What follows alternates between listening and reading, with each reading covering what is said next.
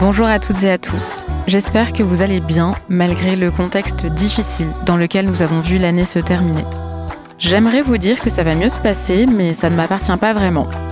Ce que je nous souhaite, en revanche, c'est de faire une bien meilleure traversée cette année. Je vous propose de nous réunir pour commencer l'année ensemble, car Afrotopique est de retour pour une cinquième saison, cette fois-ci en public à la Gaieté Lyrique, et ça commence dès la semaine prochaine un jeudi soir par mois, de janvier à juin 2024, je recevrai une invitée, un invité pour penser l'économie depuis les Suds.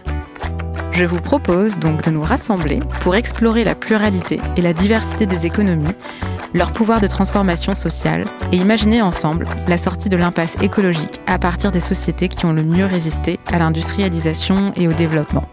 Bref, je vous propose de penser depuis d'autres lieux et d'entendre d'autres voix. Donc, rendez-vous mercredi 10 janvier en auditorium. J'ouvrirai cette série de rencontres avec Geneviève Pruvot, sociologue, autrice de Quotidien politique. On parlera de la perspective de subsistance et ce sera intense. La programmation complète sera bientôt disponible.